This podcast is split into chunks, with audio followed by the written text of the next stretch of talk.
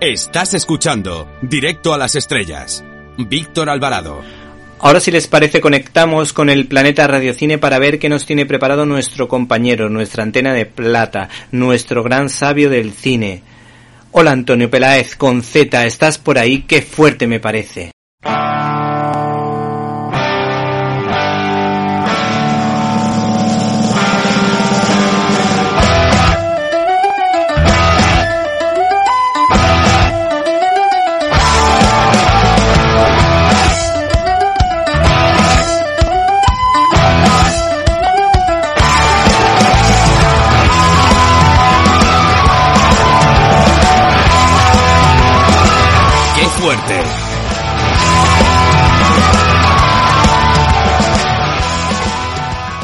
De pie, desde luego de pie, o quizá de rodillas.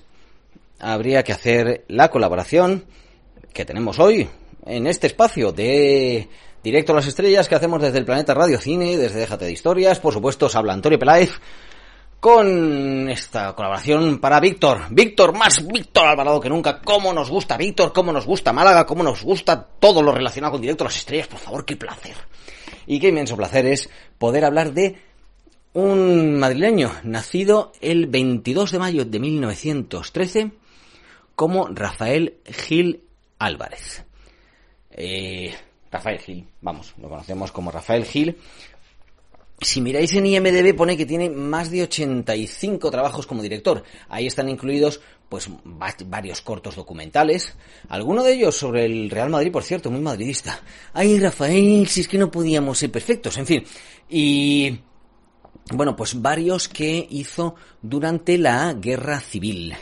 Eh, Rafael Gil, que empezó como eh, ayudante de dirección y director de, segunda unidad de, algunas películas, pues eh, resulta que el otro día tuvimos un, pudimos hacer un programa de televisión sobre él.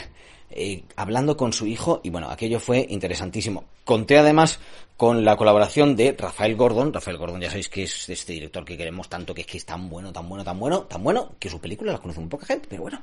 Y que sobre Rafael Gil pues lo conoce prácticamente todo.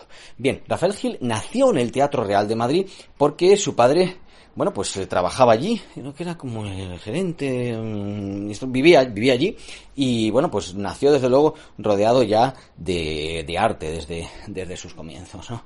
Eh, es otro de los casos como así fue que eh, Luis Buñuel salvó a Sáenz Heredia, pues en el caso de Rafael Gil, que estaba en Madrid durante la Guerra Civil, le salvó Antonio del Amo. No tenía el amo que le conocía de eh, director eh, comunista de cine, pero vamos, lo de comunista pues es una cosa que pasa en la vida, ¿no? Y que, eh, bueno, pues a Rafael le detuvieron durante esta época de todo el asedio a Madrid, le pidieron los papeles y demás, le dijeron que bien, pero cuando se fue cometió el error de decir adiós. Y entonces el miliciano que le había detenido dice, ¿cómo que adiós? Dice, tú eres un fascista. Ahora mismo te vamos a fusilar.